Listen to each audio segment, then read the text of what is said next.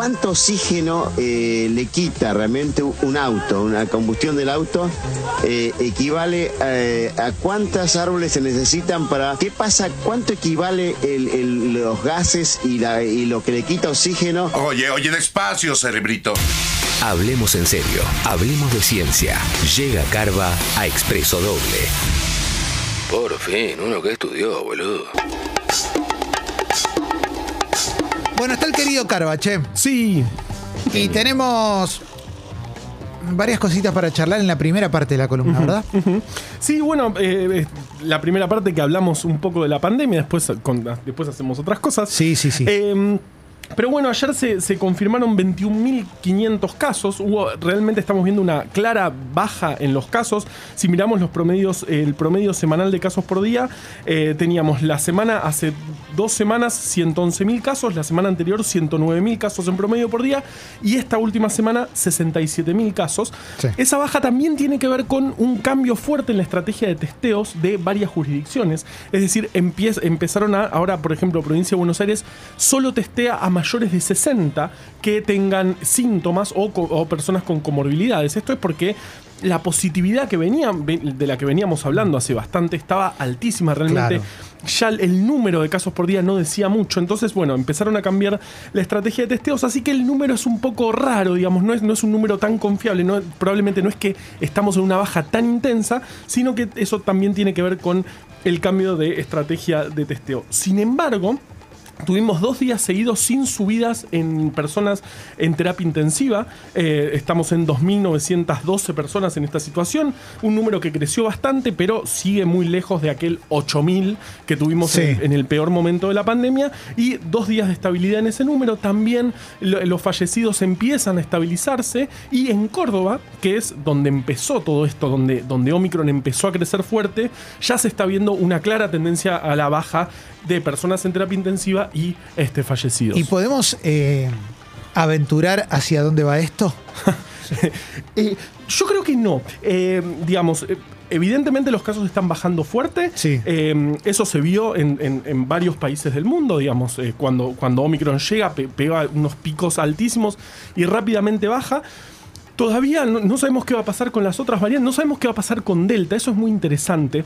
Delta quedó opacada por Omicron, pero Delta sigue, siempre ahí. Nosotros en, la Universidad de Quilmes, donde yo trabajo, está, analizamos permanentemente muestras, secuenciamos a ver si es Delta o si es Omicron y Delta no desapareció. Delta está muy aplacada, digamos, de, 500 muestras que analizás, capaz hay un par, dos o tres de, Delta, pero no es que se fue como pasó con otras variantes en otros momentos. Cuando llegaba una variante desplazaba las horas. Delta no sabemos si, la, si se desplazó y eso es importante para ver qué va a pasar cuando Omicron deje de circular.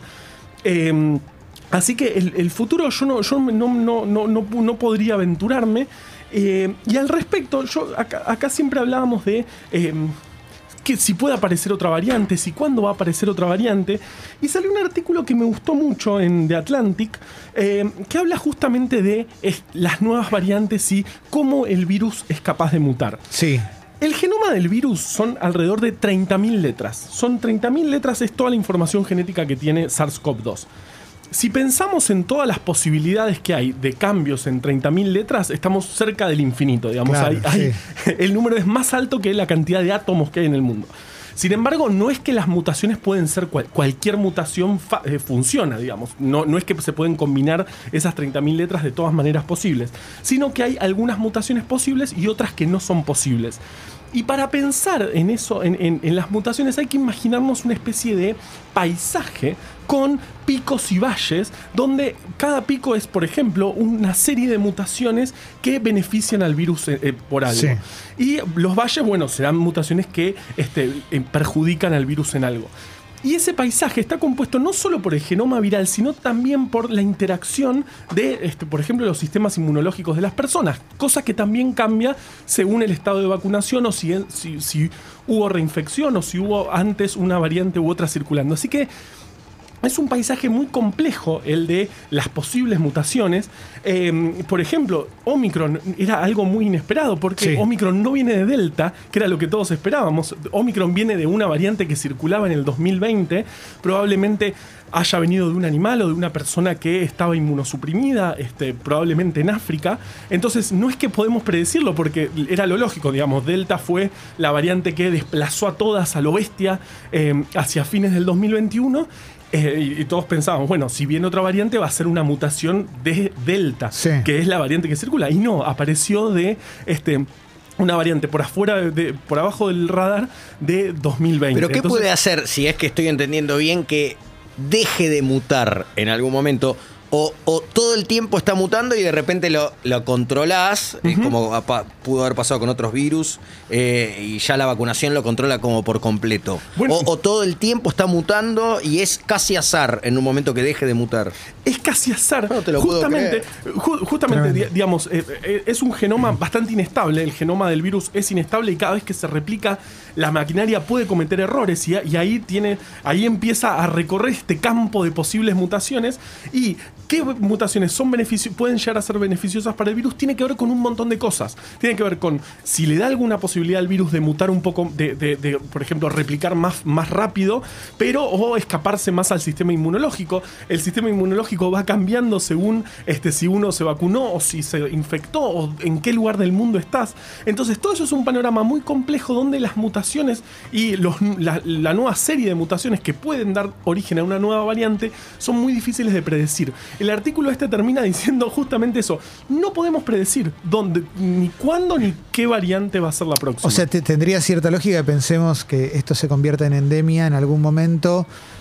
O sea, como que es mucho más lógico pensar que esto nos puede acompañar toda la vida que pensar que se va a terminar de un día para el otro. Eh, bueno, sí, sí, realmente es lo, que- es lo que estamos viendo. El virus no dejó de circular este, en- en- en- desde, desde que lo desde que lo conocimos eh, y todo el tiempo estamos, estamos, estamos viendo que aparecen nuevas variantes. De hecho, en, en Dinamarca hay una nueva variante que está empezando a crecer. Vamos Sí. a ir analizándolo con cuidado, no vamos a, a- a precipitarnos, pero sí, es probable que estemos conviviendo por bastante tiempo más con este virus. Eh, bueno, justamente estamos viendo que las vacunas funcionan re bien, que este, fíjate que estamos en, llegamos a eh, dos semanas de más de 100.000 casos por día y este, los, lo- los fallecidos son 248 en promedio por día, muy lejos de aquel 600 que teníamos cuando había 40.000 casos y poca cobertura de vacunación.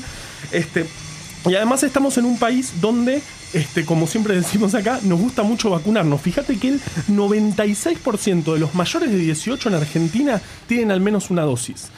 Eso es un montón. Si miramos toda la población, estamos en 87% con la primera dosis, 76% con la segunda y 26% con la tercera dosis. El grupo etario que más hay que, hay que insistir en la vacuna es entre 3 y 11, justamente ahora que está- estamos cerca del inicio eh, del nuevo ciclo lectivo, que tiene 71% con, al eh, con una dosis y 49% con las dos dosis. Eso es lo que, digamos, el grupo etario que más hay que insistir y justamente si pensamos en un regreso a la escuela pronto. Hoy, cuando comentamos las noticias, omití una porque íbamos a hablar con, con Carva sobre el tema que tenía que ver con Spotify, que va a poner avisos ahora eh, antes de determinados podcasts en los cuales se hable de COVID. Te propongo lo siguiente. Eh, por ahí la canción de los Red Hot Chili Peppers, la que anda por ahí, Universally Speaking. Y después de esa canción vamos a hablar de Spotify, de Neil Young, de Johnny Mitchell y de Joe Rogan. ¿eh? Y charlamos un poquito, está bueno hablarlo con alguien que se dedica a la ciencia como Carva. Y también Wow. gente que se dedica a la comunicación con nosotros y que amamos la música. Dale.